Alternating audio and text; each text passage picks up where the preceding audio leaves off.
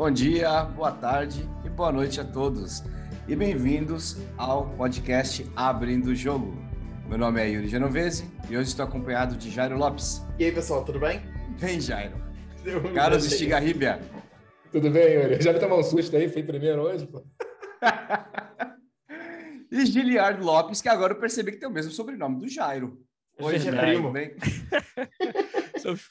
primos, primos distantes aí, talvez. Hoje distantes geograficamente também. Bom dia, boa tarde, boa noite. Eu sou Giliar Lopes e estou falando aqui direto de Vancouver, no Canadá, que é algumas, alguns fusos horários de distância da galera do podcast, mas estou muito feliz pelo convite, muito obrigado. Cara, muito prazer te receber aqui no programa, Giliar. Cara, você que é o nosso veterano de podcast, né? A verdade é essa. A gente começou a fazer isso ano passado, você faz há quantos anos? Já desde 2010, né? São 13, 11 eh, anos aí. Já vim mexendo com podcast lá no podcast.com.br. Agora migrando para um outro formato, formato na Twitch, formato de lives, onde me dá um pouquinho mais de liberdade na, nas pautas e facilita um pouco também pelo fato de eu ter ficado sozinho para tocar o projeto já desde 2020. Né? E então lá no Twitch, twitch.tv/podcastbr, é onde a galera encontra conteúdo sobre desenvolvimento de games, design de games, lives de jogos também. E é o que eu faço por aí. Ah, que maneiro. E você, Giliard, para quem não conhece, você é game designer na EA hoje, né? Quer contar um pouco para a gente da sua trajetória? Claro. Sair fora é... do Brasil? Certo. Sua história. Como você mesmo falou, né? hoje sou senior game designer dos jogos da série FIFA na Electronic Arts, na EA, em Vancouver, no Canadá, já há 13 anos aqui, né? no, no time FIFA em Vancouver. Eu, eu comecei minha carreira muito cedo, comecei com 16 anos, é, experimentando desenvolvimento de games, né, aprendendo meio que na marra desenvolvimento de games junto com um, um, outro grande amigo que veio fazer faculdade comigo, veio ser meu sócio também na nossa pequena empresa Paralelo Computação. Foi um estúdio de desenvolvimento de games em Niterói, no estado do Rio, que é de onde eu sou. E lá na Paralelo, naquela época, né, estamos falando aí, nós começamos em 1998, né, você vê quanto tempo faz. A indústria de games era totalmente diferente, é, principalmente no Brasil, nós fomos um dos estúdios pioneiros dessa indústria no país, certamente, e até pelo, pelo volume de, né, de, de, colegas que a gente tinha na época, de pessoas interessadas nessa, nessa área e de empresas que faziam isso no Brasil, era muito pequeno esse volume, muito diferente de hoje, por exemplo. É, e, e lá na Paralelo Computação, o nosso negócio principal era não desenvolver os, os games em si, mas desenvolver middleware, desenvolver ferramentas para o desenvolvimento dos games, que eram os engines, que hoje você tem no mercado aí bem estabelecidos o Unity 3D e o Unreal, para quem mexe com games sabe muito bem é, que, que engines são esses, mas naquela época dava para você ter um pequeno time é, focado e desenvolver ferramentas bem, bem focadas é, para desenvolver aplicações de computação gráfica em tempo real, incluindo aí games. Então, esse era o nosso negócio, a gente licenciava esse engine para é, para ninguém no Brasil, para nenhum estúdio brasileiro, né? Nossa, nossos clientes eram todos fora do Brasil. É, porque, 1998 você falou. Isso, começamos em 98 e, e nós é, evoluímos aí a nossa, o nosso negócio na paralela computação é, para se tornar um, um, estúdio que fazia games por encomenda, né? Nós dizer na segunda fase da, da, da existência da empresa, usando o nosso próprio engine é, desenvolvido em casa. Né? Então, nessa, nessa época, nós fizemos alguns projetos interessantes, é, e um dos primeiros que a gente fez, que foi para um cliente brasileiro, foi para a TV Globo. A gente fez um, um, jogo chamado Conquista de Titã para o programa TV Xuxa. Fazia parte de uma gincana e que na sexta-feira, que era a última fase da gincana, duas crianças jogavam. Era uma corrida de naves, né? uma corrida com obstáculos, usando naves espaciais. E tinha toda uma temática espacial, que era a temática do programa da TV Xuxa na época. E esse foi um, um exemplo de um projeto de um pouquinho mais de, de é, reconhecimento aí que a gente fez durante a época na Paralela Computação, mas foi realmente uma época de, de aprendizado e de buscar investimento para esse negócio e de não encontrar, né? De ter bastante dificuldade em achar, é, e sequer encontrar investidores que entendiam a indústria de games na época no Brasil, enquanto ela já estava explodindo fora do Brasil, é, no Brasil ainda sabia-se muito pouco, né? E nós fizemos o nosso dever de casa, eu, eu fui estudar planejamento de negócios, fiz minha pós-graduação em planejamento de negócios lá na PUC do Rio, e mand... é, escrevemos um plano de negócios e rodamos o Brasil em, em, em eventos de captação de, de recursos. E, em alguns casos acontecia de passar 15 minutos apresentando a ideia do nosso, nosso negócio, falando sobre indústria de games para uma bancada, e no final as perguntas seriam do tipo: Caramba. Vem cá, mas, mas jogos não são proibidos no Brasil? Ou seja, não tinha nem entendido que eu estava falando de, de jogos é tipo eletrônicos. Aquela sabatinada do Mark Zuckerberg no, no Senado, Congresso lá, né? Como é que vocês fazem dinheiro, então? Vai ser, Exatamente.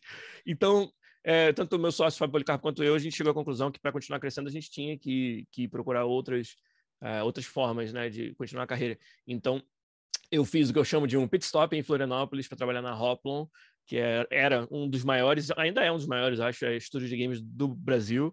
Na época, eu fui o produtor do Taekwondo, que era um MMORPG que é, foi bastante famoso no Brasil, que foi feito lá naquela época, o, provavelmente o projeto mais ambicioso de games que a gente já teve no país. E, e eu, nessa posição, eu liderava um time de mais de 70 pessoas que desenvolviam esse game, e foi uma experiência que foi fundamental para depois eu conseguir é, encontrar um caminho aqui fora. Né? Depois de dois anos e meio na Hoplon, senti que tinha tentado de tudo na indústria brasileira, tentado o meu próprio negócio e conseguir um investimento para isso não, não, não, não ter sucesso e também ter trabalhado numa das maiores, né, se não a maior empresa do ramo no país. E aí eu cheguei à conclusão que para continuar crescendo na carreira eu tinha que sair do Brasil. Comecei a mandar meus currículos para fora, para vagas que eu encontrava em todos os grandes estúdios, uh, e aí conversei com três deles, uh, Splash Damage no Reino Unido, que fazem jogos de tiro, né, shooters, que eu sou grande fã dos jogos deles. Conversei também com a Ubisoft em Montreal e com a Electronic Arts, com a EA, aqui de Vancouver no Canadá. E quando eu soube que era para o time FIFA, que seria uma, um casamento das minhas duas maiores paixões, assim, que são os videogames e o futebol. É, é, sou total fifeiro, apaixonado pelo futebol real, assisto incontáveis horas de futebol toda semana. Sempre fui aquele, aquele amigo na rodinha de amigos que, quando surgia um time ou um jogador que ninguém tinha ouvido falar, eu tinha ouvido falar, é, e, e sou assim até hoje, mesmo dentro da EA, dentro do time FIFA, onde a gente tem muita gente que entende bastante do esporte, é, eu já me tornei meio que uma referência para essa parte de autenticidade, de é, como o esporte real pode ser representado no game. Tanto é que a minha posição hoje como senior game designer é nessa área de é, audiovisual, de apresentação do game, né? Uma área que a gente chama de broadcast, que é a área que simula a transmissão do futebol real no game. Então, se você hoje é, vê uma partida de FIFA assim meio de relance e fica confuso se é o futebol de verdade ou se é o game, significa que o meu time fez um bom trabalho, que esse aqui é o nosso, nosso objetivo. Cara, que legal. Esse, a gente vai falar um pouco mais de cultura, de, de trabalhar numa empresa AAA, do tamanho da EA mais tarde e tal, mas eu queria te perguntar justamente sobre isso. A gente aqui no podcast já falou algumas vezes sobre a importância de jogar jogos para trabalhar com para trabalhar com o desenvolvimento. E como que você acha que você que qual que é a importância que você dá a entender sobre futebol, gostar e acompanhar para trabalhar no FIFA? Eu acho que tem algumas posições dentro do desenvolvimento nas quais isso é fundamental, né? Vários momentos em que nós estamos fazendo o design do game ou tomando qualquer decisão com relação a prioridades, né, com relação a. É, isso acontece muito no desenvolvimento dos jogos, de você ter que escalar para baixo aquela ideia que você tinha tido originalmente.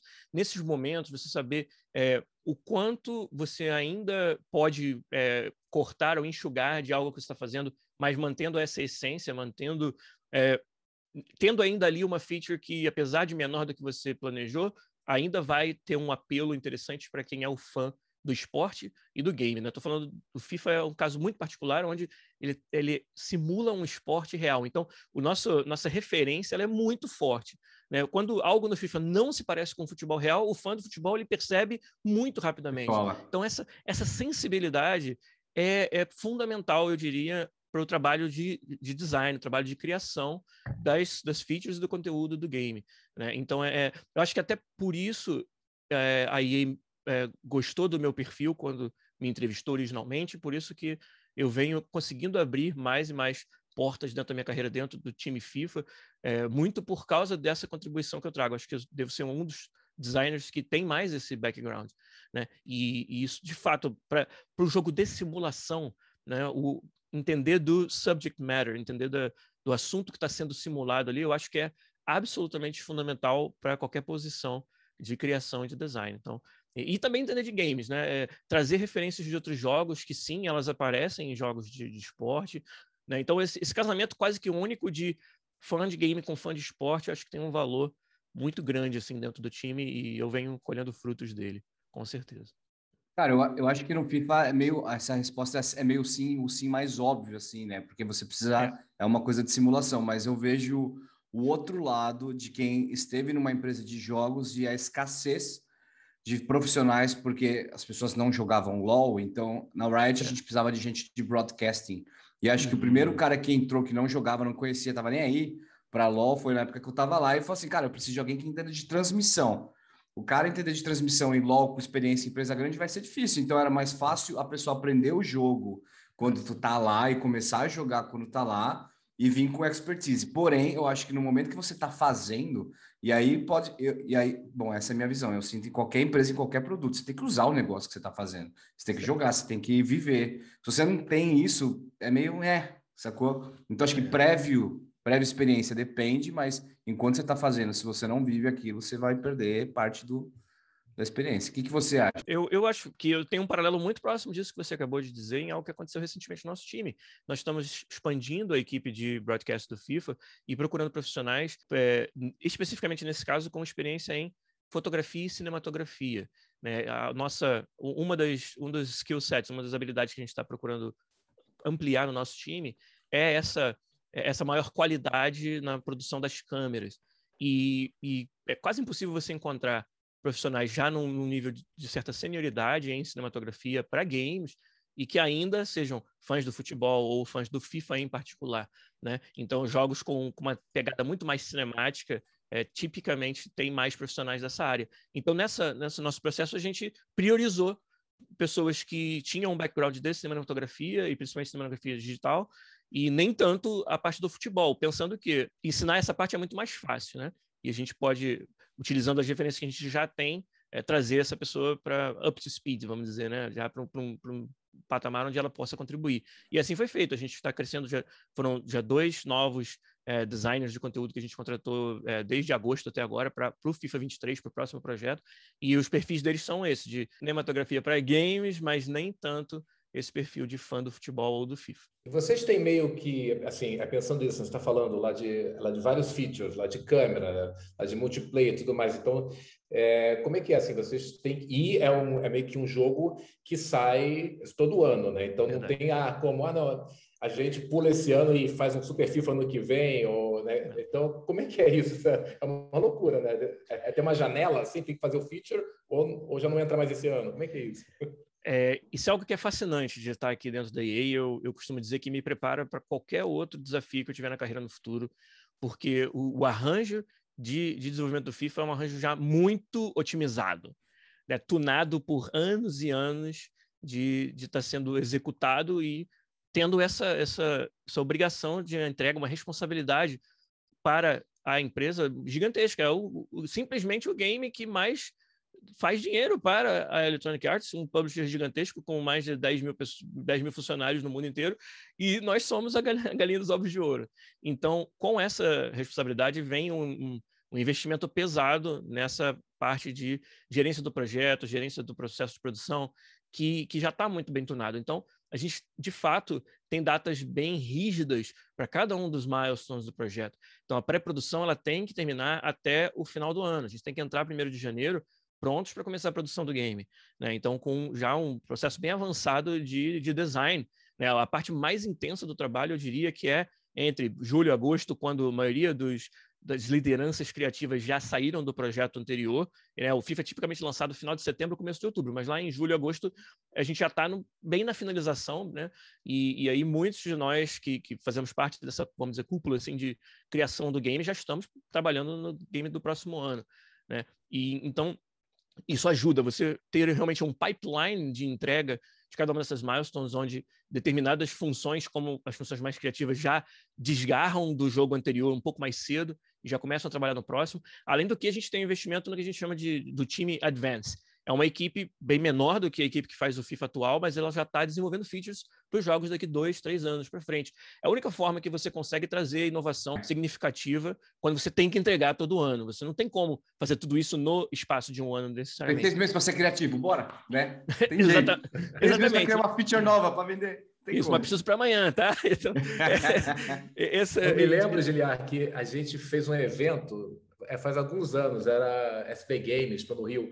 E aí, e aí, eu não me lembro é que mês que era, se era é novembro, outubro. Você falou, ah, é que você estava é meio de férias, é naquele é período que era entre um sprint e outro, era, era o. Exato, entre um março e outro. novembro, né? Alguma coisa. Você falou, cara, tem que voltar, porque depois já começa a pensar do outro ano, né? Muito Exatamente. Bacana, é, você está falando do SB Games 2019, por acaso? Provavelmente, é, provavelmente o último que a gente. É, isso, o do Exatamente. Rio, né? é, foi, foi uma experiência muito legal. Eu tive essa oportunidade de ser um, um dos keynote speakers nesse evento. Foi a última vez que eu fui no Brasil, na verdade, que foi logo antes da pandemia também, né? Então, foi muito legal. E, e, de fato, é, calhou de ser naquele período em que dava para me, me ausentar um pouquinho mais, porque realmente a, a, máquina aqui não para de girar. E eu sou, não sei se já deu para perceber, muito empolgado, muito sempre assim, muito envolvido com o, o, projeto e sempre tem algo acontecendo que eu não quero perder. Então, é, é, é, difícil você se desgarrar um pouquinho, mas consegui fazer isso lá em 2019, fazer essa viagem até o Brasil, participar do SP Games foi bem legal. Galera, também queria aproveitar então para lembrar a todos que essa temporada do Abrindo o Jogo a gente tem o patrocínio da EBAC, que é a Escola Britânica de Artes Criativas e Tecnologia, onde você vai encontrar, dentre muitos, cursos de game design e gerência de projeto em games. Então acessa lá www.ebac.com.br e, obviamente, ouvinte do podcast tem desconto exclusivo em todos os cursos utilizando o cupom Abrindo o Jogo 150. Agora, Jairo, você queria fazer uma pergunta, não é? Eu acho até que essa pergunta é retórica, mas eu vou fazer assim mesmo. Justamente porque é, o FIFA é um jogo de futebol e todo ano tem uma produção nova começando. Não fica monótono? É excelente pergunta. É, e já posso dizer de cara que não, porque um gênero de simulação é muito rico, principalmente para quem é um fã do detalhe daquele subject matter, daquele assunto, e que é o meu caso 100%. Então, tem muita coisa do mundo do futebol, seja dentro das quatro linhas, ou seja no contexto das partidas que a gente pode usar, por exemplo, no modo carreira, né, em modos de jogo que tem mais essa, essa profundidade né, de jogabilidade e que, que me fascina ainda e que tem uma lista gigantesca, um backlog grande de, de inovação, de, de coisas que a gente gostaria muito de fazer e que ainda não conseguimos mesmo depois de todos esses anos. Em treta, provocação, né? é, ué, tá os caras cara falando na orelha do outro ali e falando, é... vai maluco.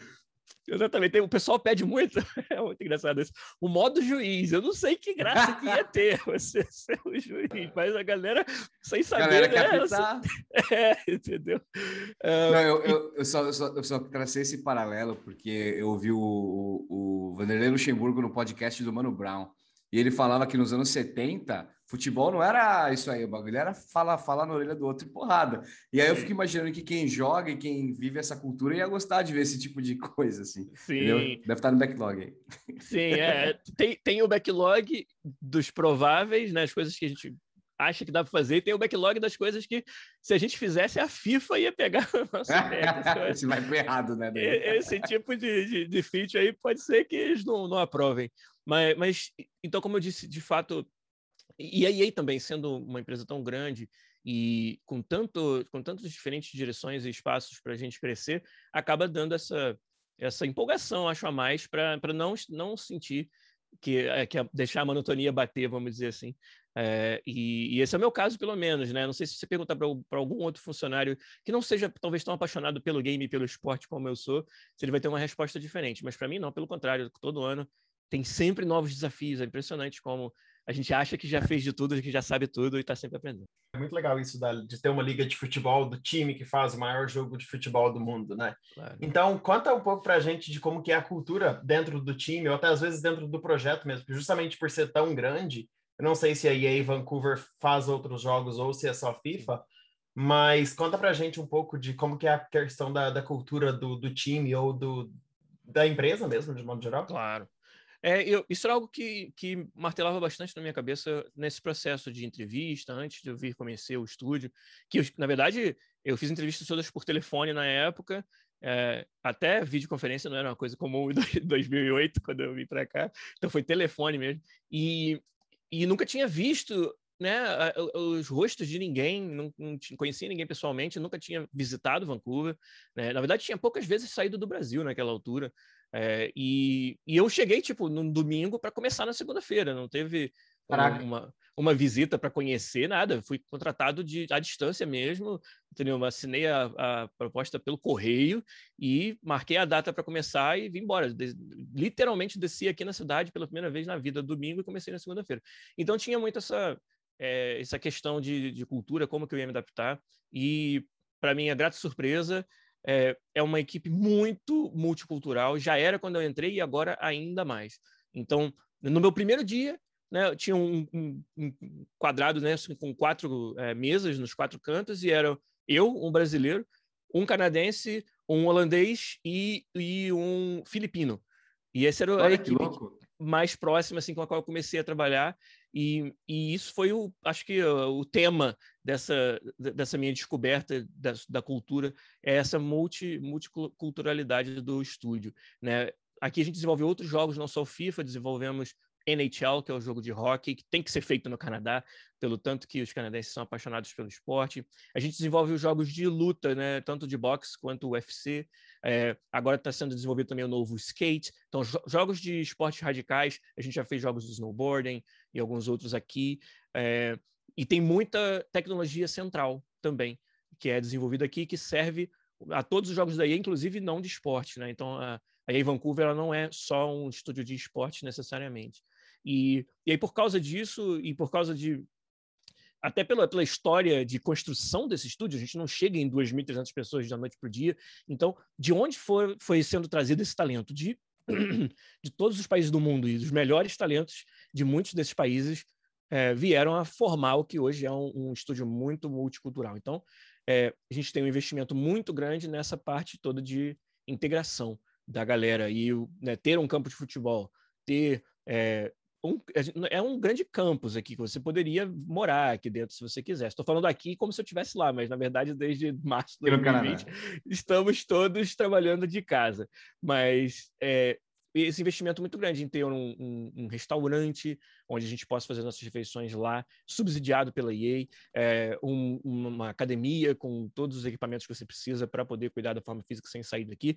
O campo, como eu falei, uma quadra de basquete, de futsal. É, quando eu entrei aqui, não, ninguém sabia as regras do futsal. Eu trouxe o futsal, entre aspas, para dentro da EA e nós começamos também uma liga de futsal. A liga é menorzinha, com seis times só, e tem, tem muitos jogos assim avulsos também drop-in, mas a gente faz. Eu sou coordenador da Liga de Futsal. E, e então tem. Agora, cara, dizer, não podia ter sido ano, um né? ambiente mais, você mais falou, propício para mim. Você tem toda essa infra, você tem campo lá de futebol, Exato. refeitório. E aí, de repente, falar, agora é todo mundo né, é, trabalhando né, é de casa, mas as deadlines continuam, né? Porque a gente viu já que vários jogos acabaram indo mais para frente e tudo, mas você já falou, o FIFA tem que sair, né? Então, como é que foi, cara? Uma loucura, né? Para coordenar essas equipes todas e contratar gente, né? Como é que é isso aí? Sabe aquela história de que nunca fica chato? Isso foi provado no ano de 2020. Porque, de fato, é, se você perguntasse dois meses antes da pandemia, olha, quanto tempo vai levar para vocês conseguirem desenvolver todos os seus jogos de forma 100% remota?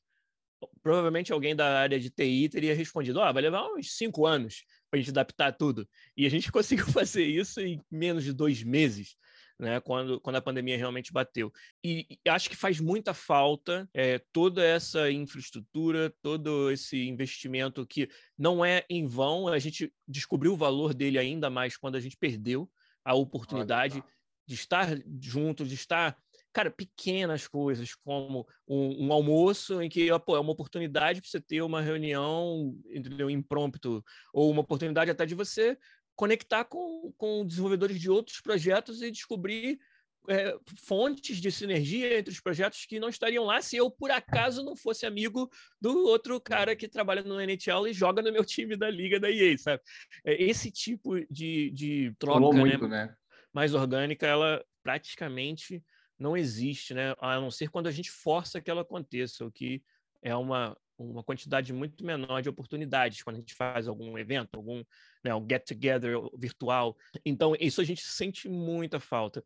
E a gente, mais ainda, essa parte da criação colaborativa, né? Para mim, o maior desafio do, do, do, design dos games, principalmente os games AAA, é a quantidade de pessoas que têm que estar envolvidas simplesmente devido ao tamanho do projeto, e todas elas têm que estar numa grande sintonia quando você fala da equipe de designers do game.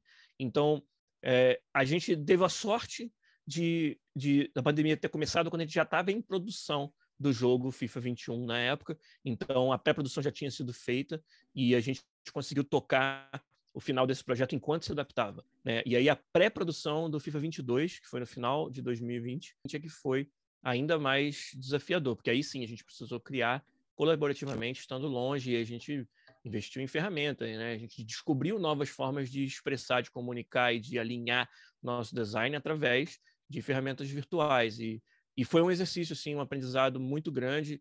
Teve custos, sim. É, a gente tem aqui na ideia do modificador de capacidade, é uma porcentagem que cada desenvolvedor contribui para o projeto. E tipicamente alguém que está trabalhando full time dentro do estúdio tem uma, um, uma cap modifier de 80%, né? para deixar sempre 20% de tempo para o inesperado. E a gente teve que baixar todos os cap modifiers, considerando que trabalhando remotamente você produz menos, né? E, e isso, imagina, o impacto de 10% nesse número por um time gigantesco já é um, uma quantidade tão grande de conteúdo, de feature, de trabalho que a gente não coloca no game, né? É, que fez uma diferença. E claro que a gente tenta nosso melhor para que o usuário final não perceba não sinta que, que faltou, mas é, eles nunca vão saber o que o jogo poderia ter sido, né? Eles só vão saber aquilo que foi entregue. Isso é uma carta na manga sempre. É, é. Mas, mas foi por aí que a gente, né? Esse foi o compromise, esse foi o, né, o, o sacrifício que a gente teve que fazer. Foi na quantidade e na densidade dessas experiências, principalmente no FIFA 21, eu diria, porque na altura do 22 a gente já estava muito mais acostumado, né? E acho que hoje a gente já retornou aos cap modifiers mesmos que a gente teria se estivéssemos todos no estúdio. Né? Então a gente conseguiu evoluir a forma de desenvolver o game para hoje ser autossuficiente, trabalhando todo mundo de casa. E hoje vocês já estão em conversas para voltar para o escritório, porque eu sei que eu também trabalho em empresa que tem operação global é, e a gente vê que cada lugar está voltando aos poucos, alguns um pouco mais, ah, até por exemplo aqui na Irlanda a gente não volta esse ano mais, enquanto em outros lugares a gente já tem times voltando para o escritório. É, vocês já estão com planos? Já tem alguma coisa já em mente para o retorno? Sim, eu faço parte de uma equipe que está ajudando a definir isso para o FIFA, no contexto do FIFA. Quando e como vamos todos voltar? Eu acho que né, a primeira pergunta, por que voltar? Eu acho que tem vários, vários motivos, inclusive esses da, desse, dessa infraestrutura, da falta que isso faz, né, dessa integração, não só dentro do time FIFA, mas no estúdio. E, e isso acho que é, a gente vai ter uma maior flexibilidade, a gente vai ter uma oferta de um, de uma, um formato híbrido para quem tiver vontade de fazer isso, mas sim com alguns, algumas, vamos dizer, condições ou restrições para que a gente possa garantir um mínimo de tempo juntos no estúdio para tirar proveito dessa, dessa infra e dessas, dessas né, fazer essa criação colaborativa de uma forma um pouco mais integrada, que eu acho fundamental. E, e de fato, esse ano a gente não vai é, ter nenhum tipo de retorno. É, talvez uma primeira fase onde algumas pessoas retornam, mantendo o isolamento social, então reformulando bastante o, a cara, o layout do nosso espaço, né? Mas é, para primeiro semestre, vamos dizer, primeiro trimestre do ano que vem, é, é a, a, data, vamos dizer, tentativa nesse momento de, de retorno. Né? E então tem, tem vários tem vários planos para a gente ir aos poucos chegando lá. É bem complicado devido a tantas features diferentes no estúdio em si que a gente tem, né? Mas estamos a gente está com esse plano já em fase avançada, eu diria. É para o time jogar mais entrosado mesmo, né? Realmente acho que. Exatamente. Exatamente. Isso aí. É, eu, para mim, o, a maior perda da pandemia, porque a gente também faz desenvolvimento, a gente faz aplicativos, é trabalho criativo, é trabalho de inovação.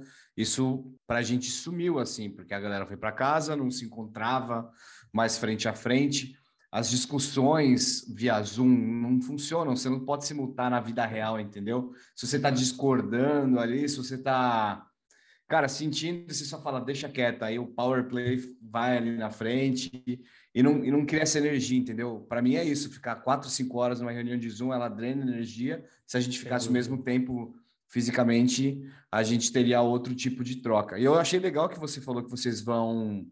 É, dar a oportunidade de pessoas fazerem esse modelo híbrido, mas vão ter alguns rituais ou eventos, assim, por dizer Isso. que vai, vai ser os, os que forçam a galera a sair da toca, né?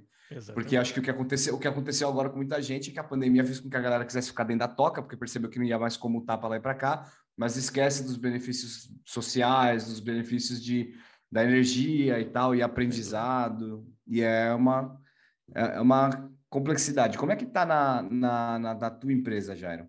Bom, a, a gente justamente porque a gente, a gente é um service provider, então, de, de certa forma, a gente tem programas que tão, são distribuídos em, em vários sites do mundo e, eventualmente, a gente tem tudo é, é pré-acordado, né? Se os times podem trabalhar de casa, se vão trabalhar 100% do escritório, porque tem projetos realmente não podem sair do laboratório, existe hardware que nunca foi lançado, existem jogos super eh, sensíveis e tal. Então a gente tem, numa questão do delivery site mesmo, hoje, por exemplo, a Polônia, que é um dos nossos maiores centros de, de, de entrega aqui da Europa, a gente tem uma boa, uma porcentagem da galera que já voltou para o escritório e a gente tem também muitas conversas ativas sobre esse time vai ficar trabalhando de casa ou eles vão fazer dias híbridos que eles vão estar no escritório. Porque pensa, até por exemplo, para é, localização, que é um dos core, o core business da Lionbridge, é, tradutores vão trabalhar, são freelancers e trabalham remoto de qualquer lugar do mundo mesmo.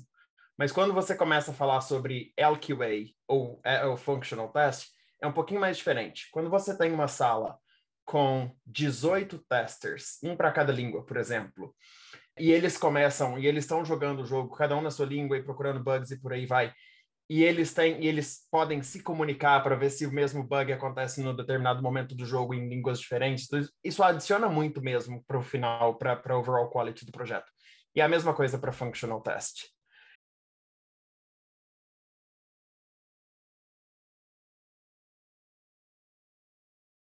Eu acho que no caso da Lionbridge, a liderança tomou as decisões muito certas e um tempo de resposta foi muito bom. Né? A gente, como uma empresa global, a gente tem laboratórios e, e escritórios na China. Então, quando o Covid começou, o time de liderança entendeu que isso tinha né, uma chance de ter um impacto global. Então, a gente começou a mobilizar os escritórios ao redor do mundo muito cedo para estar pronto para o trabalho remoto. E aí acho que chega um momento que você tem que ter conversa muito, uma conversa muito honesta com as publishers e com os platform holders, porque eles também estão passando por aqueles mesmos problemas e eles também estavam lidando e tentando entender como lidar com a pandemia, né? E acho que foi muito legal fazer parte disso e ver que a gente tinha confiança dos nossos parceiros, tanto quanto hardware, quanto os próprios IPs, né? É claro que né, o nosso time de IT Security infraestrutura trabalhou muito para garantir que a gente estava entregando os, é, os padrões de segurança, né?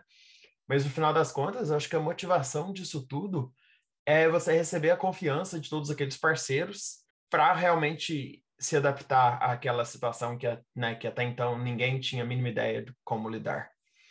É, acho que os programas né, não podem parar, mas mais importante que isso tudo, a empresa é responsável pelo bem-estar e pela segurança dos colaboradores, né? Então, acho que essa, toda essa articulação para trabalhar de casa foi muito bem feita e foi extremamente importante mesmo para todos as, os lados envolvidos. E o, o Jairo tocou num ponto que eu esqueci até de mencionar, que foi fundamental durante o ano de 2020, que foi a segurança da informação, segurança até dos próprios hardwares da nova geração. Que tudo isso aconteceu enquanto a gente desenvolvia o primeiro jogo para a nova geração é, com um hardware é, altamente confidencial, né, e para fazer isso de casa. Né, acho que esse foi uma, uma, um dos maiores desafios, foi essa, essa negociação para conseguir esse arranjo. É, até hoje ainda, né, essa parte da segurança, ela tem uma, um foco, um investimento muito grande, e se tem algo que ainda não é 100% igual estar dentro do estúdio, é toda essa parte de acesso a esse hardware, né, que seletas pessoas em casos específicos conseguem levar para casa, os outros têm que acessar remotamente, o hardware está lá no estúdio, tem uma equipe né, eh, de suporte que foi criada só para ficar no estúdio, com todo o distanciamento e tudo mais, para dar esse apoio, de ligar e desligar um, um dev kit que deu um pau, sabe? Ou um PC que não está respondendo mais, né? E muito do time, muito, uma grande parte do time está trabalhando dessa forma via VPN. O meu time, para vocês terem uma ideia, foi um time que não conseguiu lidar com o lag do VPN para o que a gente faz, porque é muito pois visual, é. É, é muito assim fine tuning visual que não tem como você fazer over VPN. Então a gente teve que negociar uma, uma liberação especial para trazer os equipamentos da EA para casa, todos os membros do time de broadcast. Conseguimos fazer isso, né? E aí protocolos de segurança que foram implantados que a gente nem pode comentar, mas que é, tipo a, o cômodo onde eu estou aqui na minha casa, ele tem certas features que foram mandadas pela EA para eu poder fazer esse trabalho de casa. Tipo assim, né, você precisa fechar essa janela aqui e criar a janela ou a luz do outro lado, porque o cara tá num binóculo. Exatamente. tipo, por exemplo, quando você está quando você tá falando de um laboratório de teste, por exemplo, você tem seis, seis, às vezes até dez protocolos de segurança, inclusive um segurança na porta da sala que não te deixa entrar com o telefone, por exemplo. Porque tem chance se você tá com tele... se o cara tá com o telefone lá dentro, para ele tirar do bolso fazer um vídeo do FIFA 25, tá, sabe? É, e, e todo Exato. esse tipo de coisa, sabe? É, é... deu uma zica agora com a CD Projekt Red, exatamente por causa disso. Durante a pandemia, foi meio que assim, né? Eu não vi. Não foi a gente. Não foi a gente. mas, mas, mas, mas é exatamente isso. Acho que foi pro, logo em seguida do lançamento do Cyberpunk, rolou um leak de informação. E aí eles tiveram que notificar uma galera toda e o quanto isso está relacionado ao fator remoto, VPN ou não, não sei, né? Mas é isso, acho que é, é engraçado pensar em, na quantidade de coisa que tem numa empresa desse tamanho que fatura tanto. Essa é a verdade, né? Então, essa, essa propriedade intelectual tem tanto, tanto poder que você põe seguranças na porta. Cara, a gente queria também te perguntar um pouco sobre o podcast. Beleza. Se, sociedade, conta, conta um pouco pra gente, assim, desde que surgiu até hoje, não, isso é muita coisa. Mas do tipo, você começou o podcast com uma ideia, como é que essa ideia evoluiu? Como é que essa ideia se tornou como se tornou? Você falou que tá fazendo live agora. Isso.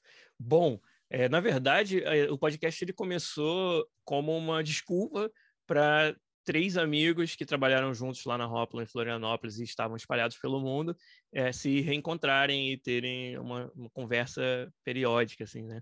É, somos eu, o Rafael Kunen, que é game designer, hoje está aqui no FIFA, na EA, trabalhando comigo, ah, ele é designer do Ultimate ele. Team, exato, mas a época estava em Helsinki, na Finlândia, trabalhando com jogos mobile, e o Fernando Seco, programador, que hoje está na Sony Santa Mônica e é um, um, uma das figuras principais do desenvolvimento do novo God of War, God of War Ragnarok.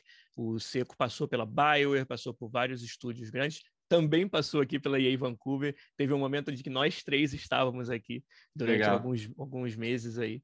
E, e é, como eu falei, é, eu, eu sempre fui, na verdade, muito engajado na comunidade de desenvolvimento de games brasileira, na época que estava lá. Né, a minha empresa Paralelo Computação lá no Rio sempre participou de todos os eventos. Hoje você tem aí o SB Games, pós-brasileiro de games, que começou como um evento chamado Workshop de Jogos, primeiro workshop brasileiro de jogos.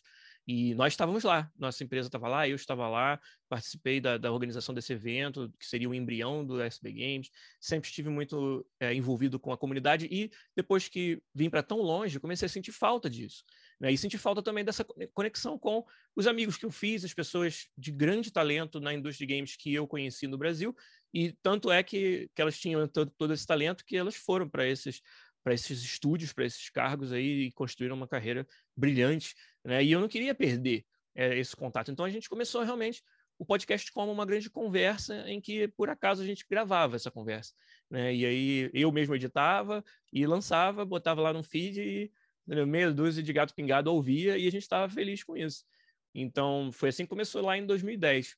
E aí a coisa foi crescendo, é, é, foi bem assim síncrono com uma uma, uma expansão aí da, dessa área, dessa indústria no Brasil, onde mais e mais pessoas estavam se capacitando para trabalhar com games. Jovem Nerd estava crescendo também fazendo, né? Exatamente, né? Óbvio que o Jovem Nerd é, é uma inspiração e uma, né, uma força motriz para muitos podcasts, inclusive o nosso. E e, e, aí a coisa foi crescendo, o podcast foi se tornando algo também da, que fez, faz parte da rotina das pessoas. E aí o nosso projeto cresceu bastante. A gente trouxe mais uma pessoa, o Igor de Castilho, que hoje trabalha na Bethesda, né, trabalha nos jogos aí da, das séries Skyrim, Fallout, etc. Ele é artista técnico. E aí eu como designer, o Rafa como designer, o Fernando programador e o Igor como artista, foi realmente um arranjo perfeito para a gente tocar. E aí eu acho que foi a, a época de, de ouro, assim, o auge do podcast foi nós quatro é, com muitas experiências interessantes acontecendo em torno de nós para contar. Então, a gente acompanhou no podcast é, lançamentos grandes de todas as nossas empresas e acompanhamos também a, a, o crescimento na indústria de cada um de nós, né? O meu, meu caminho para me tornar senior game designer e ter uma influência cada vez maior no FIFA foi todo documentado lá. Do Fernando, que trabalhou em Deus Ex, trabalhou em é, Dragon Age Inquisition e Mass Effect Andromeda, dois projetos Animal. muito comentados, né? Que por todos os motivos que você possa imaginar. E o Fernando estava lá contando para gente detalhes dos bastidores, né? E compartilhando a experiência dele de sabe, passar anos e anos trabalhando no Mass Effect Andromeda que um projeto ambicioso para caramba, onde um monte de coisa deu errado e no final ser julgado por uma ou outra animação que, que ficou engraçada e virou meme. foi o problema, jogo, né? E isso se é. torna a, a impressão que as pessoas têm do jogo inteiro, do trabalho de uma equipe gigantesca, sabe? E algo que ele colocou, ele e muitos colegas colocaram o coração para fazer. Né? Tinha um sonho. Imagina, a gente, moleque, jogando Mass Effect, tendo o sonho de um dia trabalhar nisso. O Fernando foi lá e realizou esse sonho, sabe? E, e poder contar isso eu, acho que essa época foi realmente quando a gente cara, estava numa, numa, numa onda assim muito muito legal no, no programa. E aí essa rotina para cada um de nós foi mudando. E tanto para o Igor quanto para o Rafa quanto para o Fernando passou a não encaixar mais com a, a, rotina deles, o dia a dia, a fase da vida, a fase da carreira que eles estavam. E, e, aí eu decidi continuar tocando o projeto sozinho a partir de 2020, comecinho do ano, quando eles é, abandonaram, não, não, puderam mais participar. Né? E, e, aí eu venho experimentando com novos formatos. É, o formato de podcast solo é bastante é, cansativo, né? Eu, eu percebo e para interagir, né? Exato, essa falta né, da interação. Eu colho esse feedback, então passei a fazer as gravações ao vivo na Twitch, onde tinha o chat que podia me alimentar um pouco disso. É, procurei trazer cada vez mais convidados, mas é sempre difícil no corre-corre. E eu queria manter o projeto como algo semanal, não queria mudar a, a periodicidade, porque tinha dados que me mostravam desses anos todos o quão é importante você estar tá sempre com o conteúdo na frente das pessoas, com uma periodicidade alta. E, e aí vem evoluindo essa, esse formato, até que hoje eu migrei completamente para a Twitch, sem mais o, o output no formato podcast. Então, tecnicamente, o podcast não é mais um podcast. Ele é, é são lives. Uma quest. É, é, exato. É, e tô, tô, pensando até em mudar o nome, mas não sei ainda.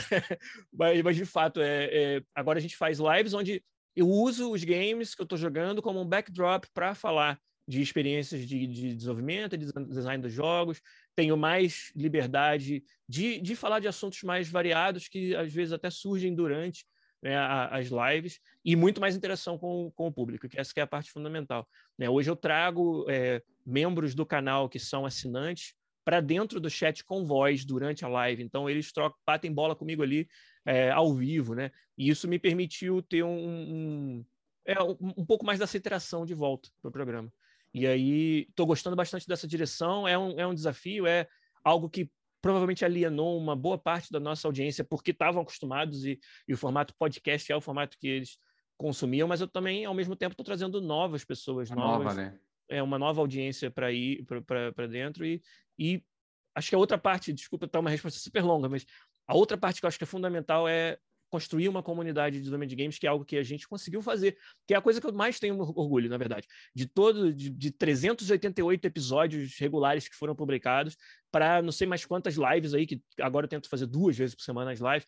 De tudo isso, o que mais me orgulha, na verdade, é o nosso servidor do Discord, do podcast, que tem, está chegando aí a 1.500 membros, entre é, estudantes, aspirantes a desenvolvedores e pessoas que já estão na indústria. Né? E ali é algo que surgiu do podcast e hoje ele é muito maior do que o podcast, onde as pessoas se ajudam. Nós elegemos alguns moderadores que são também profissionais da indústria de games e eles movimentam um, um volume grande de conversa dentro do, do, servidor que eu nem tenho mais tempo de acompanhar todas elas. Então, tem subcanais ali de design, de arte, de, de empregos e freelas, as pessoas vão para a nossa comunidade para procurar em freelas, em, em, desenvolvimento de games para eles fazerem, é, de game jams, e a galera se juntando. A gente conseguiu fazer uma game jam do podcast, a Podcast Jam, que teve 49 jogos submetidos. Animal. Foi, sabe, mais de 300 pessoas participaram, sabe? Foi uma experiência, de novo, de, de, de, interação com essa comunidade, que nem interessa mais podcast ou não podcast, virou realmente uma comunidade. E essa é a parte que eu quero fomentar, que eu quero continuar é, desenvolvendo quanto mais eu puder. E aí as lives acabam sendo né, os momentos onde a gente se reúne enquanto comunidade para falar de games e para continuar se conhecendo e produzindo conteúdo. Mas o que eu mais realmente tenho orgulho é, é de ter construído essa comunidade e que é o que eu quero fazer crescer a partir de agora. Olha, eu acho que eu, eu me simpatizo muito com, com o Fernando, é, o Rafa, com, com todo mundo do, do podcast, porque eu sempre gostei muito do podcast, eu sempre ouvi, foi por muito tempo e ainda hoje acho que agora eu já ouvi todos os episódios, mas é, os do backlog. Mas quando eu resolvi trabalhar com jogos e comecei a assistir e consumir mídia, foi realmente um dos principais lugares que eu mais Legal. consumia. E não é fácil. A gente, acho que até eu e o Yuri o Stig, a gente já sempre eu lembro quando a gente foi começar a gravar o Abrindo do Jogo, a gente falou, ah, é rapidinho, a gente grava uma hora por semana, manda, pra... nem edita, sobe direto e tá pronto. Beleza. e, e, não é fácil, cara, não é. Eu lembro, a primeira coisa, eu lembro, o primeiro episódio, cada um de nós tinha um fone de ouvido, nem nada de microfone profissional, nem nada. O primeiro episódio a gente falou, não vai dar, vamos ter que comprar um microfone cada um. E depois, e cara, toma tempo, sim. É, a gente coloca muito amor, coloca a alma e, e é blood, sweat e tears mesmo, praticamente. É, então, assim, eu, eu realmente me empatizo, porque. E, e, life gets in the way, cara. É difícil, as coisas vão acontecendo e, e, e, chega uma hora que é realmente difícil. É, mas acho que o podcast. Vocês construíram uma coisa muito legal, né, durante os anos. Eu acho que não só para mim, mas para muita gente da indústria foi e ainda é, e, tem, e, acho que provavelmente sempre vai ser, porque os episódios vão estar sempre lá é, essa bíblia de game dev, de entender um pouco mais sobre, sobre a indústria. Então, acho o, trabalho não vocês... morre, né? O conteúdo é. fica, né? Então, Exatamente. acho que na Twitch eu não sei, né, como é que você está fazendo hoje, mas, mas, mas, realmente em áudio a gente nota isso. É vários episódios nossos, é, o pessoal volta lá e fica, ou quando a gente puxa algum tópico, esse tópico volta a ser mais quente, aí a gente está, né, a gente tem esses episódios. Então, é bacana isso, a gente vê isso né? Que tem episódio que a gente fez que ainda hoje a maior galera vê, fala depois, pô, aquele episódio tudo, então é Sim. é muito bacana. No, muito no nosso Discord, né? tem até uma brincadeira no nosso Discord que é hashtag tem um podcast para isso. Quando surge um assunto em alguns canais, a galera já acha no backlog um momento onde a gente falou sobre aquilo e bota lá. Hashtag tem um podcast para isso. É muito legal, porque acho que é o que a gente também está tentando fazer aqui. A gente faz, fala sobre um assunto no momento que a gente fala e depois dá refresh. Então, uh, eu não aguento mais falar de cripto NFT, porque a gente vai falar mais um, mais um podcast sobre isso, porque é, é uma coisa que a gente fala tanto, tanto, e todo, toda semana, todo mês, a gente vai ter que falar de novo, porque muda tudo da noite para o dia. Sim. Entendeu? Mas o Jairo tinha uma pergunta sobre achievements, acho que o Giliardi já mandou assim, né? Putz, um dos meus maiores orgulhos é ter criado essa comunidade, né? Sim. E você, Stiga, você tem alguma coisa no topo da sua cabeça, assim, que você fala, puta, o meu maior orgulho é isso aqui. Quando eu estava com o estúdio próprio e tudo, e ver, sabe, hoje uma galera que a gente começou, os caras estavam ainda pô, fazendo a faculdade e tudo mais, estagiando um pouco a gente e vendo hoje esse pessoal também várias empresas gringas ou empresas grandes né, no Brasil. Para mim, eu acho que do que eu penso é isso, é de ter é criado uma empresa é lá atrás, há 20 e poucos anos atrás, e hoje fez essa galera expor aí, assim, foi, foi ter dado essa chance, assim, é mais é dos outros do que meu, assim, eu acho que eu, eu continuo aí, estou fazendo um monte de coisa, mas é bacana ver, né, que você criou uma coisa tua ali e que deu frutos, né, então nesse sentido, isso, sabe? Isso é muito massa. E você, Jairo? Cara, eu acho que são duas coisas. Eu acho que o, é, é, o, o nosso podcast mesmo, apesar de, de ser relativamente novo, tem um ano que a gente está fazendo, é muito legal ver gente, e toda semana, praticamente todo dia, tem gente mandando mensagem falando: Porra, ouvi aquele episódio, gostei muito. Esses dias que eu dei uma, uma opinião polêmica sobre NFT, veio uma pessoa falar comigo e falou: Mano, isso é totalmente pirâmide, tá ligado? Eu concordo, sabe? Assim, é muito legal ver o engajamento e que as pessoas realmente estão ouvindo e gostando, porque, igual eu falei é, é muito trabalho, vale muito a pena, claro. A gente é, e, e, a gente tem ótimos planos para o futuro de coisas que a gente acha que vai, que a gente quer ver o podcast fazendo lá na frente. Mas eu acho que, mas é muito legal ver as pessoas realmente dedicando tempo para ouvir. Por exemplo, principalmente na pandemia, eu sempre fui muito ouvinte de podcast. Era parte do meu commute, eu ia para o trabalho, era 40 minutos no trem, eu ia ouvindo meu podcast, voltava ouvindo, perfeito. Mas com a pandemia eu diminui muito, porque eu não tinha mais aquele commute. E aí, o que, que eu ia fazer? Não dá para ouvir podcast enquanto eu tô pedalando, senão eu morro atropelado, sabe? Era tipo. É... Então, assim, é muito legal ver que as pessoas ainda estão ouvindo. E eu fico até pensando, depois que a pandemia acabar, vai acabar. É, que as pessoas voltarem para o commute vai aumentar. Tipo, isso a gente vai ver. Uma, também. A gente vai ver um aumento no número de listeners, por exemplo, porque ninguém ouviu é, durante o, o, o, último tempo. Eles vão começar a catch up e os, ver os episódios antigos, por exemplo. E eu acho que a outra coisa, cara, é que eu nunca imaginei que ia acontecer. Quando eu tava na Hermit, que a gente foi é, no estádio do Arsenal assinar o licensing deal com eles. E eu lembro que eu entrei assim, a gente, o escritório era do lado do, do, do estádio, e eu lembro de entrar assim no estádio, cara, era, era tipo, coisa, tipo, foi videogame que me levou lá, sabe? Assim, não foi porque eu comprei um ingresso para ir ver um jogo. É, então acho que essa é uma outra coisa que, que mexeu muito comigo também, assim. Contigo, Yuri. Agora é tua vez. Ah, muito foda. Eu tava pensando enquanto vocês falavam, então basicamente ignorei tudo que vocês falavam enquanto eu pensava na minha resposta. E a verdade é que eu não, eu não, tiveram vários momentos na minha carreira assim que eu falei, cara, que assim, você reflete, pensa depois, fala, caralho, que legal, que animal que eu fiz isso, entendeu? E aí eu estava tentando clusterizar se eu penso no impacto macro para a empresa, se eu penso no impacto, impacto macro para as pessoas, e eu acho que colocando dessa forma, eu acho que o que mais afetou positivamente a vida de várias pessoas, na verdade, foi tipo minha primeira experiência em games, que foi na Riot mesmo, que eu trabalhava no player support e estava rolando DDoS no Brasil, hard e a galera chamava de drop hack. Mas era feito de um jeito, era colocado de uma forma que quem leva servidores globais, filtrava no local, não conseguia enxergar, entendeu? Porque as partidas desapareciam. E aí foi um puta de um. Foi, eu não aguentava mais receber ticket de gente reclamando sobre isso, a verdade era essa, eu ficava puto. E aí eu comecei a reclamar e falei, mano, olha isso aqui, olha isso aqui. E aí falaram, cara, então vai atrás e descobre o que está acontecendo de verdade e ajuda a bolar, bolar um plano para parar. E através desse, desse, desse pequeno pequena ação, snowballou e resolvemos o drop hack no Brasil em alguns meses. Demorou ainda, né? Se para para pensar. Mas foi uma treta. Tive, teve que trazer equipamento dos Estados Unidos para o Brasil, mas era bilhões de reais de, de, de alfândega e aí voar pessoa. É uma, foi uma loucura. E eu penso, é uma coisa que me orgulha muito, porque foi uma coisa bem pequena que alguém falou, vai lá e faz.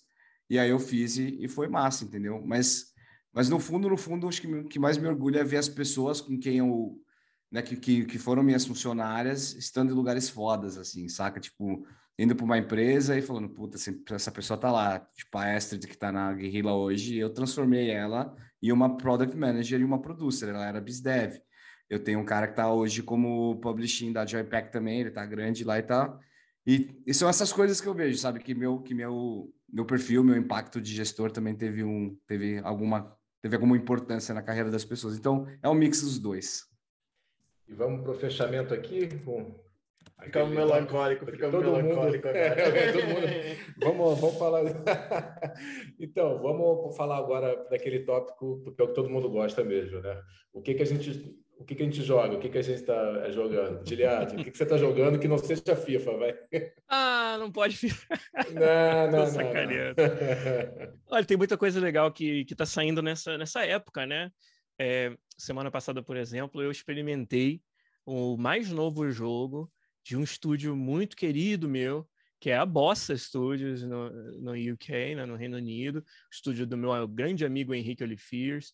E nós, cara, o Henrique, a gente tem histórias engraçadas de trabalhar juntos no, no, Brasil há muitos anos. Ele era, ele trabalhava na Globo e esse jogo que eu mencionei lá no começo, Conquista de Titã da TV Xuxa, o Henrique era o produtor desse jogo do lado da Globo. Ah. Trabalhou muito é. junto da gente. É, temos o um Henrique... podcast sobre isso, hein, Gil? Tem um podcast ah, Henrique ah, já estamos usando, olha lá. Boa, até hashtag tem um abrindo jogo sobre isso. E, e, e lá, cara, o Henrique é o tipo do cara que é, virou noite junto com a gente no nosso estúdio, porque é o tanto que ele queria que o projeto desse certo.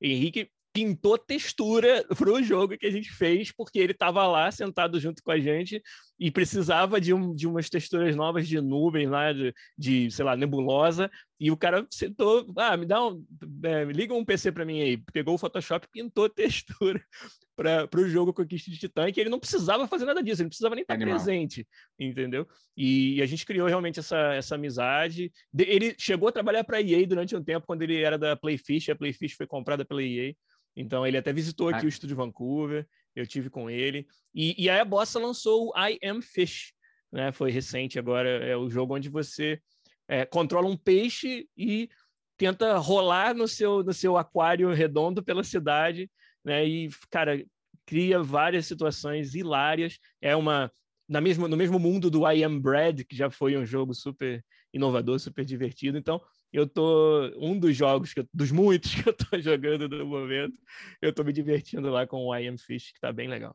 Para quem ficou curioso, produção, né? Ele estava em produção quando a gente entrevistou o Olifiers, né? Uhum, episódio, é, para quem ficou curioso, o episódio número 15, que a gente gravou lá em fevereiro com o Henrique. É, ficou muito bom. produção. Show de bola. Bacana. E você, Jairo? O que você manda aí? Eu continuo firme e forte no Civilization 6. É, Sempre, né? É muito, é muito time sinker, cara. E, e é, é, muito bom. Acho que é só isso mesmo, assim. Tô curtindo muito. Eu fiquei muito tempo sem jogar. Eu joguei há uns anos, depois eu parei, e aí agora eu fiquei com vontade de jogar um jogo 4X. E aí lembrei, pô, eu tenho isso aqui, vou voltar a jogar, mas é, é muito time sinker mesmo. Um jogo 4X. É, 4X é Explore. Ai, eu vou ter que lembrar. Nossa, pera que agora eu vou ter que. é, é, é. For Explore, Extract. E etc. E etc. E etc. Eu não lembro. Tá, Basicamente, jogo de estratégia hardcore. Cabeçudo. É. Nossa. É. E você, Yuri? Explore, expand, exploit e exterminate. Ali. Obrigado, Muito Google. Bom. Obrigado, Nossa, Google. que genista. Cara, Cara basicamente... O falou, jogo hardcore de estratégia. É. Basicamente o simulador de imperialismo. basicamente. Esse é o tipo de jogo que eu tenho muito, muita vontade de iniciar, mas eu também não tenho a menor vontade, entendeu? Porque é o medo, é o medo. Você queria querer, né, Yuri? Você queria é, exatamente, cara. Esse, esse, é o moto da minha vida, na verdade. Agora é. eu tô começando a, a mudar meu mindset e, e indo para experiências mais palatáveis. Eu tô no Metroid Pô. Dread agora. Eu sou vanilla ainda, né? Não, é difícil jogar uma coisa pouco vanilla, um pouco mainstream, porque eu jogo pouco, então quando eu jogo, eu jogo algo que está na boca da galera. E você, Stiga? Eu continuo nos mesmos, né? De sempre, né? Objection, continuo lá no Great Ace Attorney, amarradão. Falta mais algumas 100 horas aí de casos é, malucos para resolver. Mas eu curto muito, cara. É o tipo de jogo que eu realmente jogo todos, cara. Então, continuo nele. Maneiro. Eu... Mas tem fim, pelo menos, né? Tem, tem, tem, tem. Mas é que é longo, né, cara? A história. E, então, é bacana. É para quem gosta, né? entendo que não é para todo mundo, mas é bem bacana. Eu gosto. O Yuri falou do Metroid Dread. Vai ser o próximo jogo que a gente vai fazer em live aqui. Provavelmente, quando a galera estiver ouvindo isso, já vai ter acontecido as lives de, de Dread no, no, nosso canal do podcast. Estou muito, muito empolgado. Eu gosto muito de fazer lives com a minha primeira reação a algum jogo novo, assim, principalmente esses mais conhecidos. Então, eu não, eu não encosto no jogo realmente antes da live e a gente acompanha junto, a galera acompanha essa minha reação junto. E ali, é, o Metroid, que pô, é uma série do coração, assim, é, eu estou bem empolgado para jogar o Dread pela primeira vez, junto com, com a comunidade do podcast, e ver, ver se é tudo isso mesmo que está todo mundo falando. Não vou spoiler, não vou opinar, mas eu tô, eu tô feliz, cara. E olha que eu sou um cara core, assim, competitive. Sim. Então, então, tipo assim, FIFA seria um jogo para mim se eu tivesse engajado na época que eu, que eu não engajei. Mas eu, tipo, engajei nos FPS, MOBAs e afins da vida. Mas FIFA, para mim, é um forever game que também. Bom, uhum. e principalmente no trabalho, a galera só joga FIFA, né? É impressionante. É, né? Pode crer. Tem o, o Hulk. achei que era só no meu trabalho que a gente fazia isso.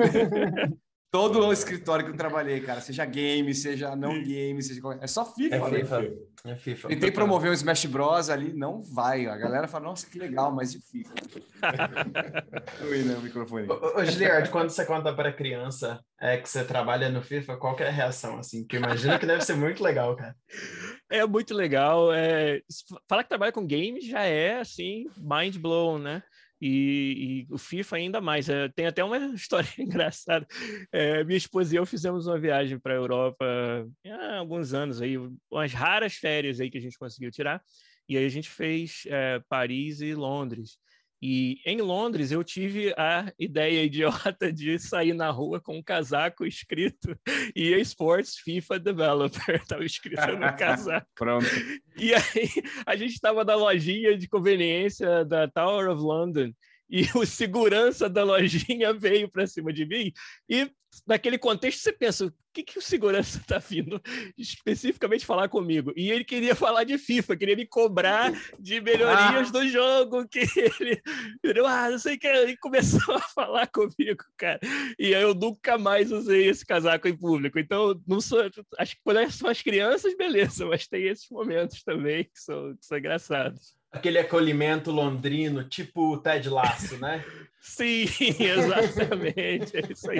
Aliás, que, que série sensacional. Se a gente fosse falar de conteúdo que não é game que a gente está consumindo, Ted Lasso é uma. É maravilhoso. Cara, recomendado pela mundo. segunda vez. É muito bom. 10 de 10.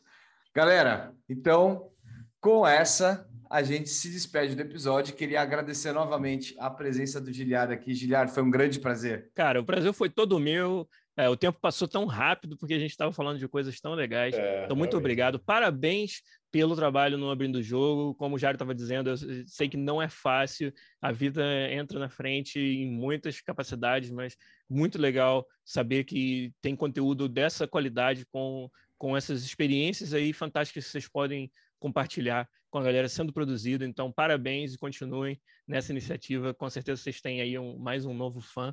E, e, cara, eu queria convidar todo mundo que está ouvindo também para conhecer essa nova fase, esse novo formato do podcast, agora em lives, né? E também ficam todas elas salvas no YouTube. É Podcast BR, tanto no YouTube quanto no Twitch, todas as terças e quintas, mais ou menos ali às 10, 10 e meia da noite no horário de Brasília. A gente está ao vivo com algum jogo novo ou algum tema de game design que eu uso um game como, né, como fundo para estar tá falando sobre ele, bastante interação com a comunidade, o programa é feito com a comunidade, né? Já teve episódios de membro da comunidade pedir, Guilherme, tô com dificuldade de passar dessa fase do jogo tal, jogo de, de quebra-cabeças. Joga ela na live, bota a galera para pensar junto e a gente conseguir é, fazer isso. Já teve experiências fantásticas. O, o, recente 12 Minutes foi um jogo, né, um, jogo de investigação, de, de ótimo jogo para live esse, inclusive, né?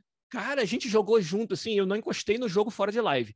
Foi de, do início ao fim na live e a galera dando sugestões, né? E aí teve o famoso é, tiro no joelho, que foi uma virou um meme nosso ali da nossa comunidade, que tem uma cena nesse jogo que a melhor solução para o problema é tiro no joelho, e aí virou, virou uma, uma, parada da comunidade.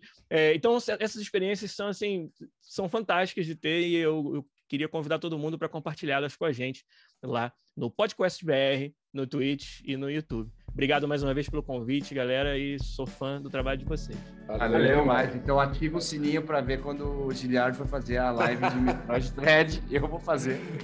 Boa. E aos ouvintes Boa. do Abrindo o Jogo, a gente se vê na próxima. Valeu, galera. Valeu. Valeu.